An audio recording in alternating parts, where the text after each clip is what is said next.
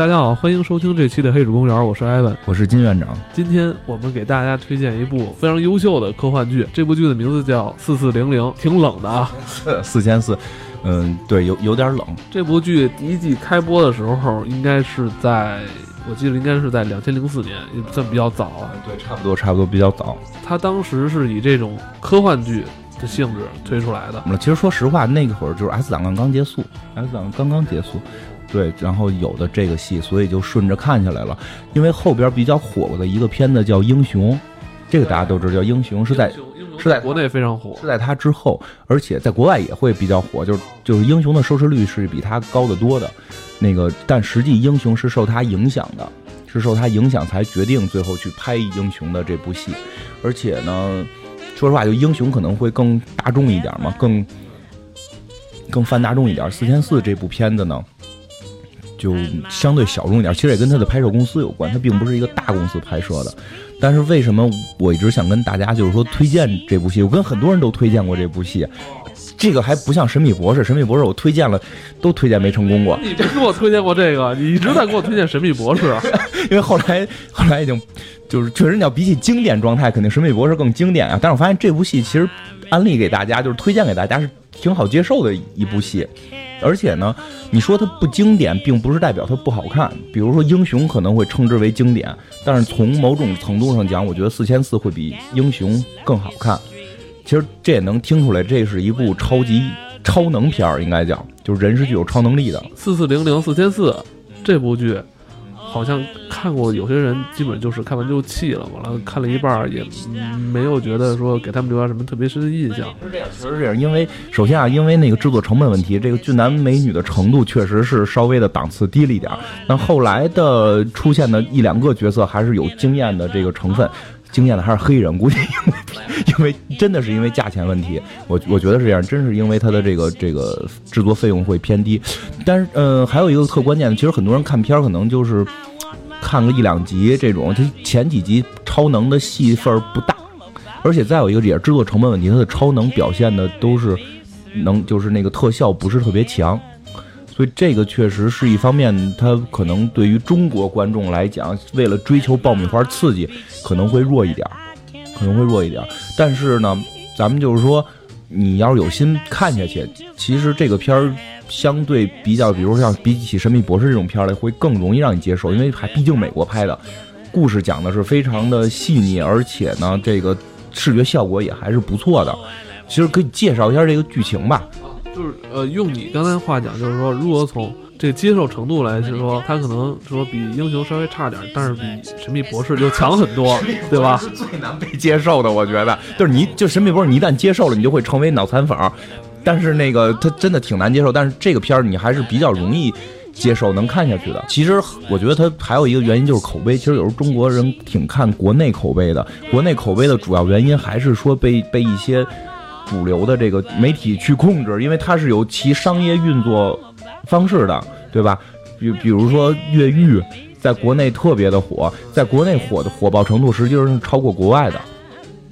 真是这样？是吗？是是这样，就是越狱到后来国外已经不行了才被砍的嘛。但是在不行的那个年代，国内是越狱正火爆的时候。对我印象中应该是在零六零七年那会儿，BT 下载还是挺厉害的那会儿。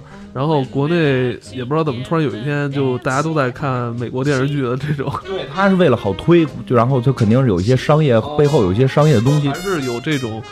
主流媒体这种，包括一些这种商商业性质的，在里边儿对，在左右。虽然它可能不像那种就是说特正版的事儿，就是特明显，但毕竟还是有商业运作在里边。包括后来那个米勒还来中国吗？了吗？像四千四呢，其实在国外的口碑是特别好的，国外口碑特别好，而且他本来只拍三季，然后粉丝们就强烈要求拍第四季，最后啊就。说的好，你一直在国外。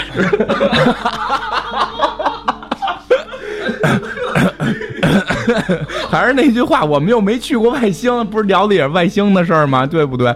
就就是因为也能看到一些报道嘛。因为很明显，他最后第四季是相，我觉得第四季拍的有有点狗尾续貂了。但是确实是粉丝强烈要求往下拍拍下来的，而且对后续的很多影响还是比较大。最直观的影响就是《英雄》这个片子的出现。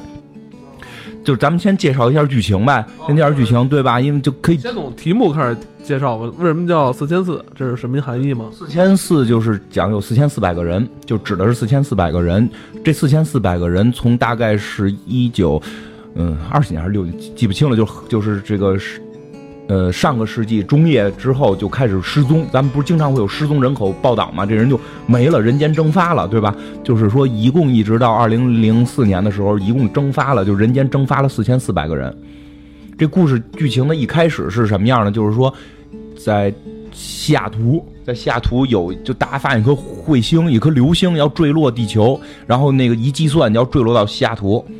然后呢，这个国安局什么的，就是美国的这些安国家安全局关注这件事儿嘛。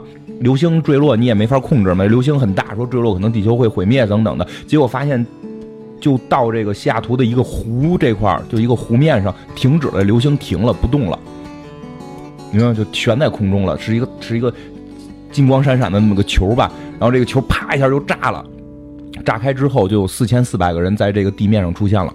这时候，X 档案的音乐开始响起，噔噔噔噔噔噔噔噔。不过说实话，这个片儿我们特爱看，它特别受 X 档案的影响，包括里边的女主角的名字都跟那个史高丽的名字是特别接近的。哦，对对对，我我觉得是这样，听就音节发音都是有点接近的，而且这个呃，包括也有一个类似于矮男士这种幕后的大爷的形象，其实是有一点这个在这方面是有一点受 X 档案影响。然后呢？就这四千四百个人发现之后，发现就是失踪的，因为这个男主人公就男一号也是这国安局的，男一号的儿子，男一号的儿子是这个，呃，跟他的外甥在几年前一次出外郊游的情况下，他的这个外甥就人间蒸发了，然后他儿子在人间蒸发之后就一直是昏迷状态的植物人，所以这个主人公就一直想知道，就是当天在人间蒸发生了什么。一下他就看到了他的这个外甥在这四千四百个人里边出现了，明白吧？他就他一直是陪着他儿子，就就是长期病假，然后他就赶紧就回到局里边，要求要重新进入调查小组，要要去调查这四千四百个人的事儿。他希望通过这件事能了解到他儿子是怎么回事，然后把他儿子看能不能想法给治疗回来。就是这个是一个大的这个剧情，然后再往下发展，就是这四千四百个人，嗯。就是从什么时间来的都有，有从什么六几年的呀，什么这个八几年的，就是每个人都有。咱们一会儿那他们这年龄有没有增长？没增长啊，没增长，就是走时候什么样，回来时候什么样。然后呢，一会儿可以讲里边几个人的这个故事。为什么说这个片儿好看？先把大的这个讲完。然后呢，他们就就美国有人权呀，然后美国有人权，然后里边还特意说没有户口本啊。美国人好像真不需要户口本吧？不是有个对啊？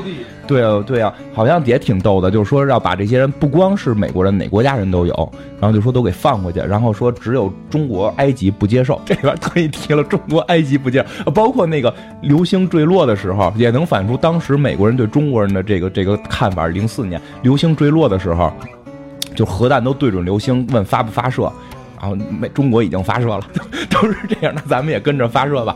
那个有些人两年前被抓走了，然后现在放回来了。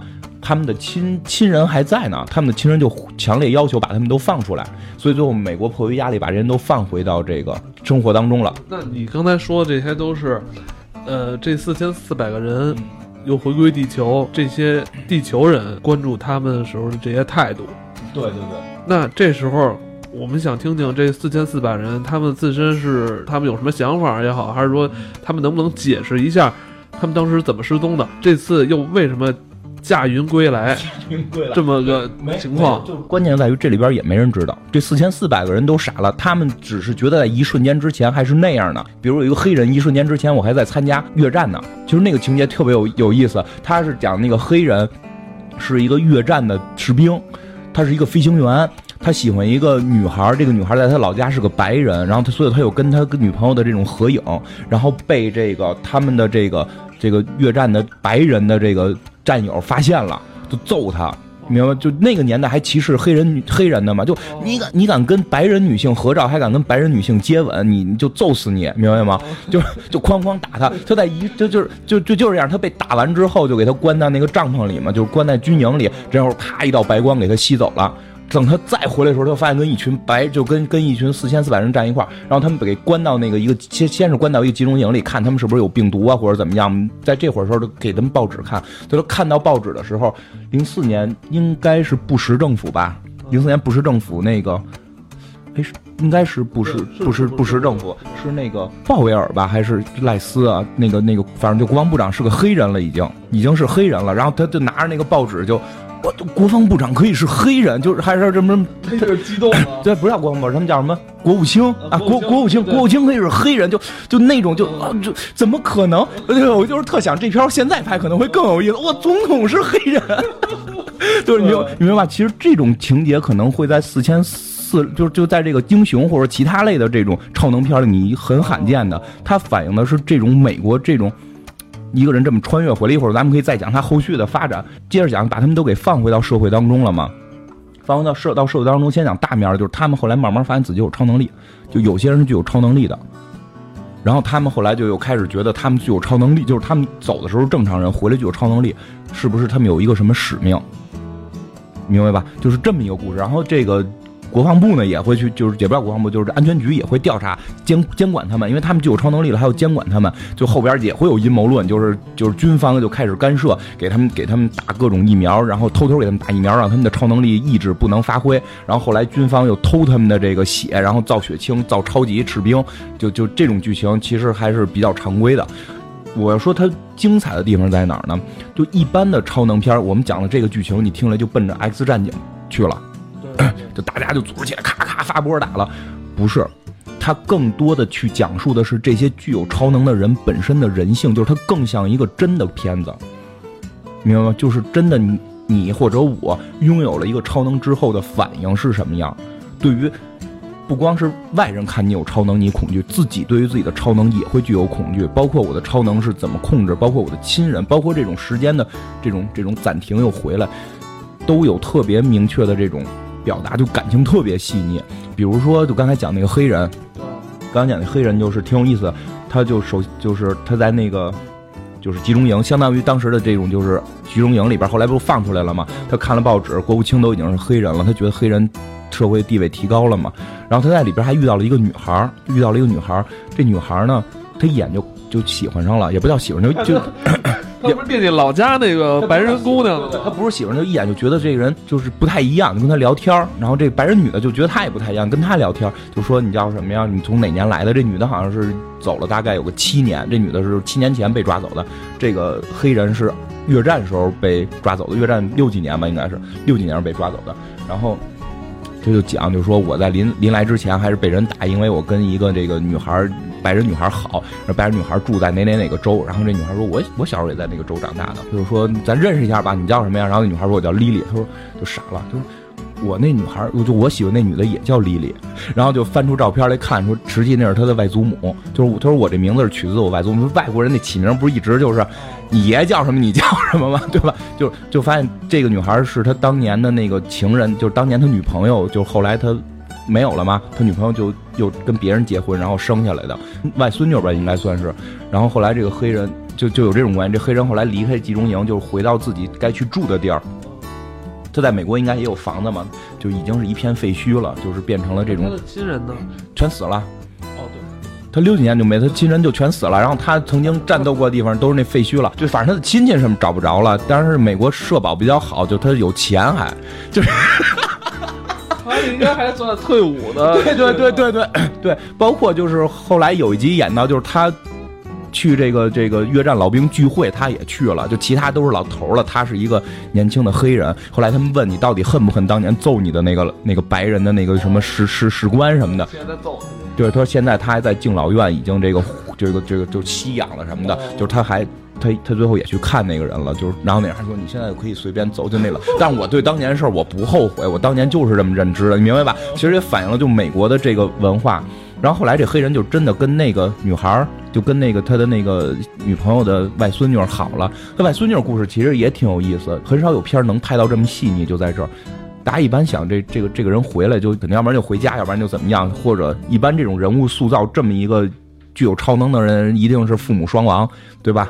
这样的话，他还好好好打妖怪嘛？但他不是，他是有老公有孩子，她被抓走的时候刚生完孩子，然后她刚生完孩子，对就刚生出一个孩子了，她被抓走，就这女的被抓走的时候刚生刚生完孩子，她不是那个已经是孙女了，对，就是孙女，这孙女人家自己能生孩子，就她有老公，她有老公，然后也生了孩子了才被抓走的，孩子刚生，就设想的是这样，我已经回来了，对吧？而且电视台也报道了，我老公一定会在门口接我，带着孩子。哦就想象是这么一个结果，就是等他出去的时候，发现所有人都举着这个牌子，就接谁接谁的，没有接他的，那怎么回事啊？他特别的难受，然后他就就自己就回家，因为才走七年吧，应该是我记得是七年，反正就走年头不多。回家咔一一敲门，一个小姑娘出来，然后就问：“哎，你是那谁谁谁吗？”就是他自己女儿的名字，我是你妈妈。那小孩就傻了，然后这会儿她丈夫出来了，说：“你你回去把小孩轰走了。”然后就开门就关门，就跟他就跟他说，就在外头跟他说说的，你别回来了。说你已经走了，我已经再婚了，我一个人带不了这孩子，我已经再婚了，这孩子不知道你的存在，就是我不就是明白吧？就是我为了保护孩子的这个情感的正常的这个生长，我给他找了一个后妈。现在我们生活很幸福，就是为了孩子，我不希望你再出现。就是孩子可能会不好接受这个现实，就是你明白吧？然后每次说到这种家庭问题还是小孩儿问题的时候，金院长就特别深情，特别认真。对，因为就是就是其实。我第一次看这，是一个很有家庭观念的人啊。我第一次看这片儿的时候，我会觉得这个丈夫就做的特别狠，你明白吧？哦我会那么理解，就是慢慢等我有了孩子，我会理解这个丈夫的所作所为，因为这个丈夫在后来就真帮过这个女的，还帮过她，就是说他并不是说对这个女的很薄情，完全是为了保护自己女儿。当这个。当这个这个他这个前妻的了，算是当他这个前妻和后来这个黑人走到一起之后，遇到了各种危险，这个这个他的这个前夫是出来就是鼎力相助，就是有感情的，但是真的为了孩子，你你最好不要。不过后来那个孩子也知道这是他妈妈了，就有很多这种剧情会让你特别的感动，包括就是我记得没错的话，第一集那个剧情是特别感动的，我每就是我第一次看就都落泪了，这么一个剧情。是关于一个爱情的故事。说这么半天，这是一超能片儿吗？是啊，是一超能片，就是你明白，这些超能就都是这么去去体现的。就首先现在讲的是就是时间的这种差别之后，一会儿一会儿咱们可以再讲他们有超能之后的事儿。第一个，这爱情这个故事是七十年代有一个什么小老板，就是小老板就是做做生意，可能是做金融投资什么的这类吧，做的生意生意还欣欣向荣，欣就是很不错。然后他被抓走了，抓走那天是他的结婚纪念日。好像是十周年还是几周年，就是他妻子是决定，就是他们俩已经约好了那天要约会的，就是那天要去庆祝这个纪念日的。然后他那七年抓走了嘛，等他再回来的时候，他本身岁数也不小了，可能看着有个四五十岁。然后等再回来的时候，他被抓走那一瞬间还想的是那个结婚纪念日的事儿呢，明白吧？回来的时候，我操，今天这我结婚纪念日就没赶上，这么多年了，我第一件事要找我媳妇儿，然后就去找他媳妇儿，就他媳妇儿就已经就疯了，他媳妇儿已经疯了。然后在一个敬老院里，然后敬他是离开多少年？他七几年走的，大概离开三十年吧。他媳妇儿那会儿已经疯了，就就已经特别特别老了，白就就就是白发苍苍那种，特别特别老了。然后他去找他媳妇儿，他媳妇儿又还穿着当天那个就就是要去参加那个就是纪念日结结婚纪念日那个的那种礼服，然后白发苍苍，然后看到这老头回来之后就激动了，说你终于来了，我就等就等着跟你去吃饭呢。她这丈夫还是那么年轻英俊，她丈夫本身走时候可能也看着是五十岁左右吧，四五十岁。然后这个这个老太太已经是八十多岁这么一个感觉，就是这个老太太这三十多年一直就疯了。这个人男人没再回来之后，这个老太太就疯了，一直在等他。真的就在这一段时候，真的就是潸然泪下，看的特别的近半生，我操，这有点像半生缘，我操，就这样。然后后来就是，就真真的真的挺感动的。然后后来这个这个老头儿。这不是之前是个老是个老板，他有股股份嘛，然后他去找这个当年合伙人，当年合伙人已经死了，然后这公司是合伙人孩子的，好像是他去找这个人要这个他的股份，结果是由于他常年的不在，就判定死亡，然后就对吧？当年股份就跟那个老太太也疯了嘛，就怎么一交接他就没股权了，然后现在就变成一穷光蛋了还，然后再后来这老太太也是就一直在等着这个老头回来跟他去庆祝这个结婚纪念日，当老头回来这个心愿了了就死了。然后这老头就又没钱，然后妻子也死，然后这个社会也不接受他，什么都不会。你想他走的时候哪有手机啊这些东西，什么都不会，就特别崩溃。然后最后他就去找这个，就是这个他这合伙人的孩子要这份钱，然后这会儿他就发现自己有超能了，就他的超能是可以震碎所有东西，然后最后是让对方的这个就是大脑，大脑就内部震动，大脑震碎，然后会七窍流血死了。然后一般片儿里边，这个人如果发现有这种能力，马上要不然你就成为英雄，要不然你成为罪，成为罪犯，对吧？要不然我就出去，我操，这社会报复社会，你对吧？你就就我不是那个黑蝠王吗？这这有点这，我报复社会，我我抢钱去，对不对？我能把机器震出钱来，要不然就我要我我我要成为英雄，我要有正义感。其实这两类都是极端人。我们作为普通人，你拥有这个功能之后，你第一件事你知道是什么吗？恐惧。就他就表现这个人特恐惧，就跑了，就躲到了一个 深山老林里自己的那种那种林间小木屋，因为他知道他一失控就会让对方被震死，就躲在那里边了，谁也不想见这种。说也挺惨的，对呀，就是也没钱，自己爱人。对啊，也也老死了，完了自己的这以前的挺成功的事业也都没有，一眨眼回来就什么都没了。而且自己有了一个不不可控的杀人的超能力，因为美国对于这种好人，如果你就是正常的这种正义的人，你杀了人，其实这个心理负担是很大的，对吧？就这个是真人，就比如说咱们也看警察杀了人还得做心理辅导呢。哪有可能说这人一有超能马上变成坏人出去杀人或者变成英雄？就其实这个片子可能就是他关注的角度不太一样，他关注的更多是这种呃人的心理这个变化。通常其他的这种超能电影，哇一下有了，完了可能逃这个这半集之后，立马就开始就该杀人杀人，该为该正义的时候就正义去了。但是他这个片子他可能用一定的篇幅去映照这人内心的一些变化，一开始的恐惧。对，完了，慢慢一点点接受，完了再经过说怎么去控制它，对，再经过一些内心的一些反复波折之后，可能慢慢才能接受。对，但不过这大爷是没接受疗，好像死掉了。哎，死没死我不记得了，反正他们最后被抓住了，就是被这种警察，就是这个国安局，没有没有最后不被国安局好像给了一枪，因为他真的就差没把那个主人公震死，然后最后被那女的女搭档给打了一枪，然后怎么样，就是。是，那就没了。反正就是抓起来了，还是死了，我记不太清了。包括也有那种想成为英雄的，比如说后来有一集有一个人就是有了超能，发现自己反应速度特别快，反应速度特别快，然后他又想成为英雄。就是说他离开这个，就是他被抓走的时候，他们有一片公园，这人心愿特别低，就一片公园，一片公园就欣欣向荣，特别可爱，大家都在这块玩。结果他回来时候发现这个公园成为了这种什么黑社会、吸毒分子、小流氓的盘踞地了。然后脏乱差，各种涂鸦，这种，他就心中一个愿望，希望这个公园恢复到原有状态。然后他就每天晚上出去行侠仗义，就是有什么强奸犯就揍啊，又涂鸦了又逮呀，然后自己速度快嘛，跟那扫地什么的，就这意思，就把这个整理的特别好。就结果还是依然在一次这个行行啊行侠仗义过程中让人给囊死了。这探案的这帮人都傻了，就说。他们回来是干嘛来了？他回来干嘛来？他回来是干嘛来了？就有超能力，然后就拯救一个公园，然后就死掉了。这是这是要干什么？这个我觉得这可能是都是很正常一个正常普通人的一些心理反应。对。不会说那个你有超能力，我就一定得去行侠仗义，维护世界和平。对，第一他就要保护一公园，就是要保。我觉得，我觉得这个对于一个如果把这事儿放到咱们个人个体上来说的话，大的一个事儿了。保护公园，我我要维护我们家这个小区。对啊，你要维护一个小区的正义，其实也不容易了，也不容易。随便停的车，我都给他举出去。对啊，你以为现在这个业主这个带头人那那么好当的？他得对抗这物业公司，这跟黑社会性质差不多，都是。也不容易，都需要胆量。对对，就就对，真是这样。他其实就是一个保护小区的概念。后来就是说，这个就是后来这个人死掉了嘛，就是他当年帮过的这些人都来给他献花，在他死这个地方，不是美国都有这习俗嘛，放花什么的。然后结果发现是什么呢？这个小区的人，就是这公园周围的这些小区的人都被带动起来了，他们都开始去整理这个公园，去去这个维护和平。调查人员就说，可能他回来死，其实这个死是有正面意义的，是能够让这个世界变美好的。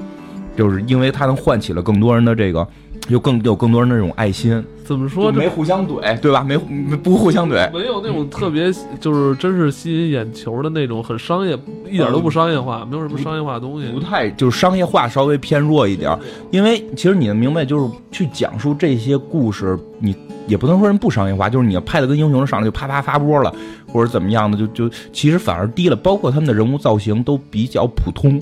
比较普通，其实你会像英雄似的，都一个明星脸。对啊，包括里边那后来里边一个女演员，不是还拍那个他妈《生化危机》去了？就是他会讲述这种，包括后边有很多讲讲述到了亲情，就是讲述到了亲情、爱情。就其中有一个主人公，有一个主人公算里边比较主要的一个人物，他能力可能会比较强，就上帝之手，就是他手可以就是给人治病。你看，上帝手摸谁就给谁病治好了。然后如果那个就是想让谁死，也可以通过摸谁去去杀死对方。就是他是走了两年，就是那个主，就是那个刚才说那个调查员男主人公的那个侄，就是外甥，男主人公外甥是具有这个比较重要的这个能力。他走了大概两年，然后很重要一点，他回来之后，他的那个女邻居，他的那个邻居小女孩跟他一原来比他小，结果现在又跟他差不多大了。然后他这个女邻居跟他的弟弟一直是情侣，结果他回来之后，他回来之后，这个女邻居就开始跟他发生了这个这个爱情的火花，明明白吧？这种青春青春的这种躁动，结果在这个过程当中，就让他弟弟特别吃醋，然后他弟弟就会去嫉妒他，就这种年轻人的这种嫉妒，其实就是一个普通人没有超能力，然后对看到了他哥哥回来之后就拥有超能力了，他会去嫉妒他哥哥，就这种后来给他哥哥。报警逮他什么的这种，就就是这种很多这种人人文的色彩的东西在里边，这是我们看普通超能片可能很难预见到的。包括像那个，就是很多人后来就是要抓他们什么的，他们就逃亡，就是他们的能力会很弱，你知道吗？他们能力不是特别强，然后就会有这种逃亡啊，这种生存戏在里边，其实还是比较在这方面比较有看点。而且到了后期，它有很多宗教色彩在里边，其实令我特震惊的就是。其中有一个人的超能就是没没超能，你看不出他有任何超能力，就是一富翁。然后他回来之后就就就把所有的这些四千四的人给聚到一起，然后组织了一个那个组织吧，然后算是一个小区，住的都是这种有四千四超能的这种人。但是很多人有能力，有有一些人没能力。然后这个富翁其实就看似是没有能力的。看似是没有能力的，然后他就把这个就上帝之手的这个小孩儿就作为他的副手，就就是他们在做这个组织一直运转。结果后来呢，这人被暗杀了。富翁吗？富翁被暗杀了。富翁被暗杀也特逗。富翁被暗杀是被那个主人公的儿子暗杀的。就主人公儿子不是个植物人吗？等这些人都回来之后，他那个外甥就去试着复活他，就是不是他上帝之手能治人了吗？给人治活了，他就好了。好了之后，他会经常的就神志不清，就是经常的这个不知道自己在干嘛。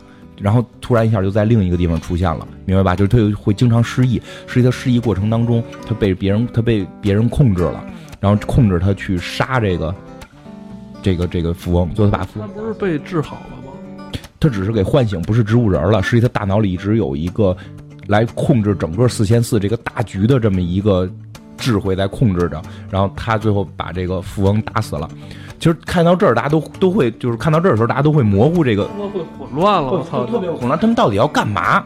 他他们到底要干嘛？其实这跟文化有特别明显的一个西方文化特别明显的一个这种救世主情节在里边，就是死了嘛，死了之后谁也不知道谁杀的，给他开葬礼嘛。葬礼当天发现棺材里没有尸体，然后这个梗就搁这儿了。然后隔了多少集之后，这一季大结局，就这一季的大结局就是讲。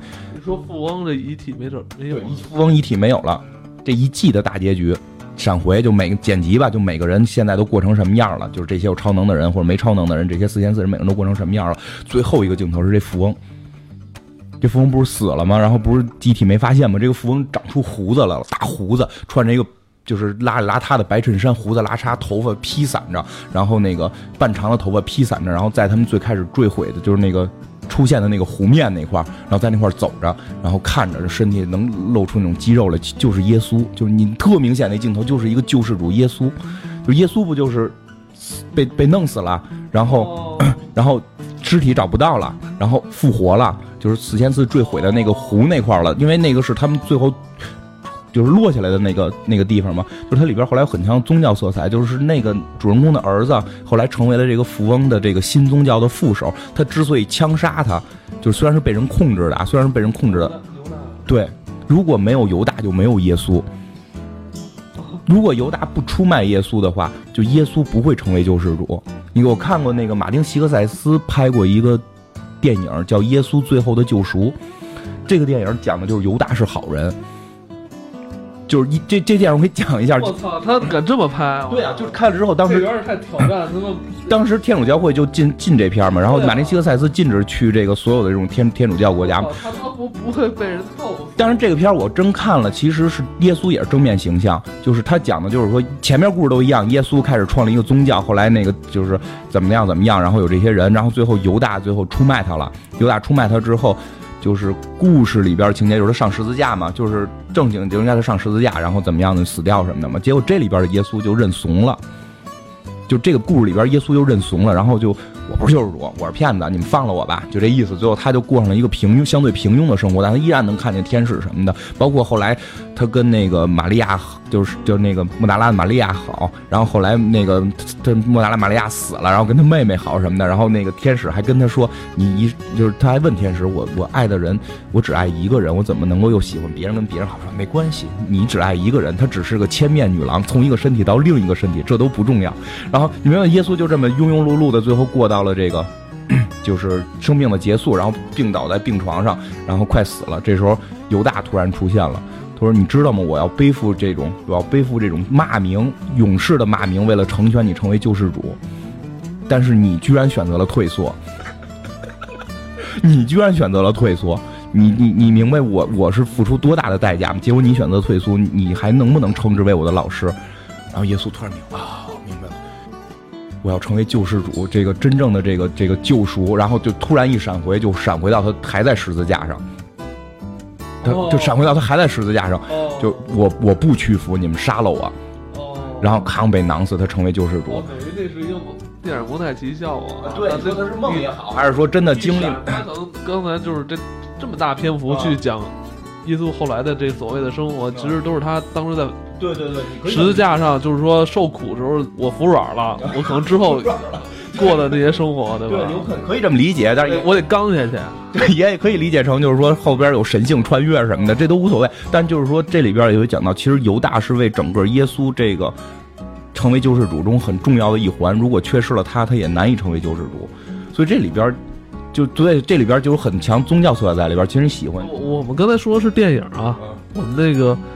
我们我们绝对提呃不是对这个宗教产生什么怀疑啊，所以就别 我们别我不管这个，不是我怕人家那万一中间倒过来听呢，以为咱这儿胡言胡说八道呢，我操！就这个，我是不是在揍我？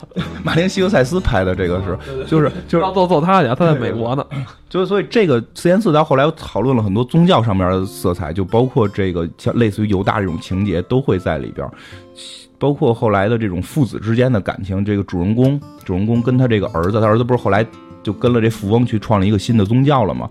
就是都有这样。包括到最后有一个挺关键的，就是他们从这个人的血液里边抽，就是从这个超能人里身体里抽出血了，抽出血之后做了一种药，这种药你吃了之后就可能具有超能，可能具有超能，也可能死百分之五十几率。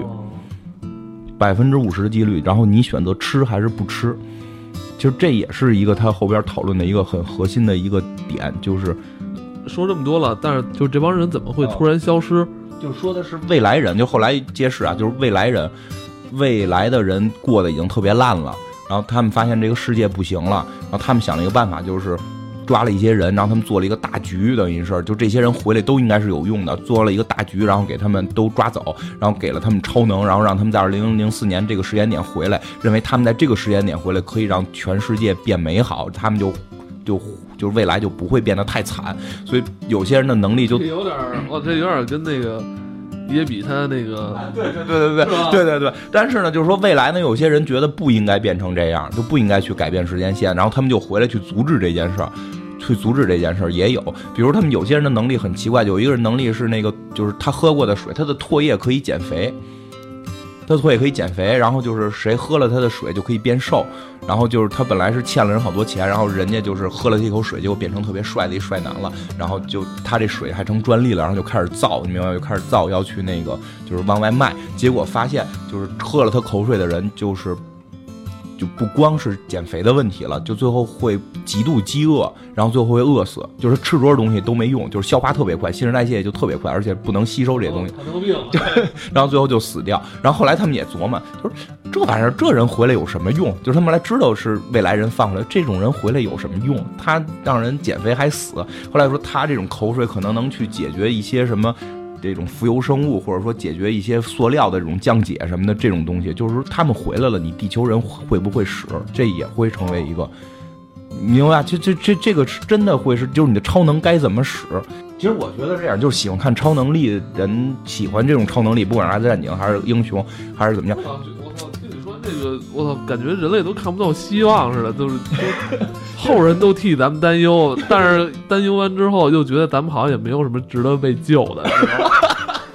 对对，后来你会看着，觉得真的挺混乱，没什么值得被救的。就有个小孩后来有能力就可以成为领导人，就是他能力可以成为领导人，让让让任何人都觉得他是领导人。那干的事儿就是先喜欢的女孩先过来，就最后最后人都看不下去了，有人把能力给收了。这种喜，我觉得喜欢超能力的人看看这种片儿，你可以从另一个角度去看待超能力这件事儿。其实他能力特别怪，很多能力挺好玩，比如那个他那个那个人的儿子。这片子节奏快吗？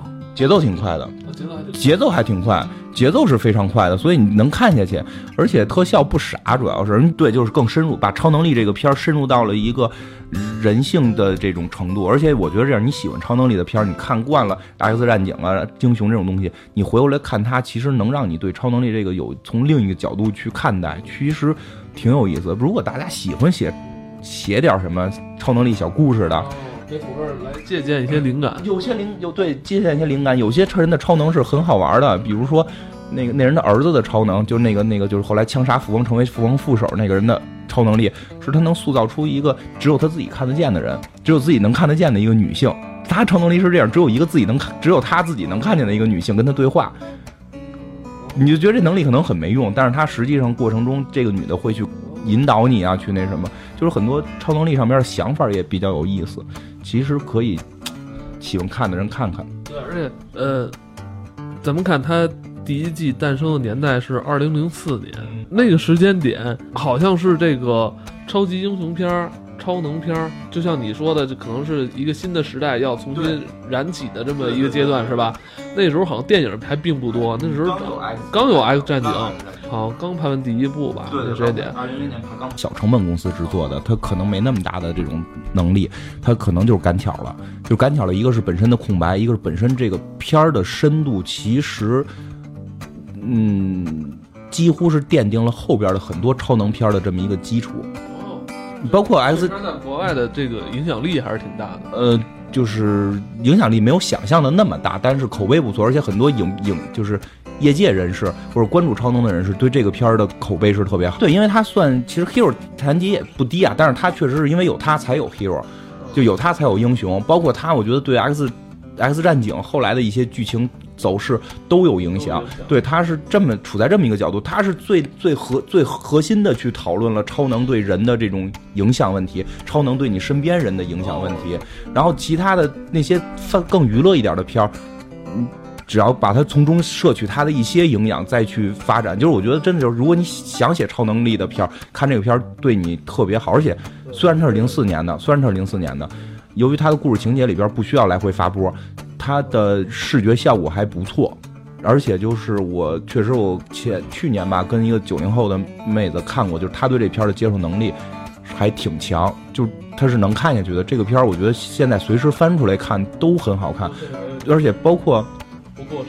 它的片头，它的片头特别棒。其实这个对这期你可以用它那个片头曲，那个片头曲是我最最喜欢的片头曲，特别特别好听，特别好听。而且啊，不过它是有词儿的，就是就是，其实到时候可以找出来翻译来念一念，念念。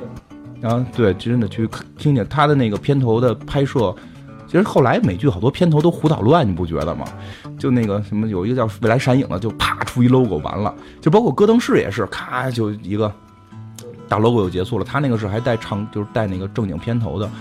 他基本是评为，反正我内心评为这个前三个片头，就最好的美剧片头，他能排进前三。那第一是谁？就这仨我不好说谁第一第二吧，就是有有这个四四千四。然后有那个广告狂人，广告狂人的片头做的也非常棒。还有就是杰西卡琼斯，杰西卡琼斯相当于一个艺术，一个流动的一个一个油画的状态。因为当时咱们最早私下聊这事儿的时候，他是刚放第一季，他只是说只有第一季，结果效果特别好，也拍第二季。其实哪天可以也聊聊杰西卡琼斯。嗯，国内的网剧反而成了那个国外的电视剧，对吧？啊一季一季，一集一集，或者哪天更新这种，他们这个嗯弄不，我觉得确实跟奈飞的数据支持什么的是有挺大挺大关系的。奈飞剧啊、呃真的其实咱们这节目，要不然跟人透气，咱这节目也是一次做了二二十集。现在这集 其实是呃 几个月以前，那你们听到的时候已经是几个月以前我们做的了。呃，真应该是上的时候，可能真是几个月之前了，因为确实 有时候有事儿，怕怕那什么会储备一些。不过确实奈飞剧还挺有意思的。杰西卡琼斯，我看那个有那个网友有听众回了，说他们已经入坑看了，觉得文艺的一塌糊涂，就确确实挺有意思。我想不过想不到他们能超超级英雄这么。哎，你说起来，杰西卡琼斯其实就特别具有四千四的这个范儿。对，有，就是一个普通人，我不想当英雄，我没想当英雄，我莫名其妙了有了一个能力，这件事儿对于我来讲，可能都会成为一个负担，然后我怎么去面对我的生活，而且就是。情爱为主，对那个大力女嘛，就是杰西卡琼斯是一个力气很大的人嘛，对不对？她有些事儿上不能很尽尽兴，对吧？当突然她看到了一个另一个超能力人是钢筋铁骨，多大劲儿也夹不坏的时候，那就什么也别说了，咔咔开始脱衣服，然后就咔床都床都碎了，然后第二天男的给他发短信，我买了个新床，来不来？就是这你在一般英雄片里是见不到的。那看来就是喜欢超级英雄的听众朋友都可以试试四千四这个剧，是吧？啊对对，可以试试，你从另一个层面去看，挺有意思。觉得最近真是剧荒了，没有的可看了。完了，可以找找这个剧，这剧应该在网上现在应该也挺容易能找着。那能找着，对，能找着。今天就先聊到这儿。好，嗯，拜拜。好，听众朋友，咱们下期再见。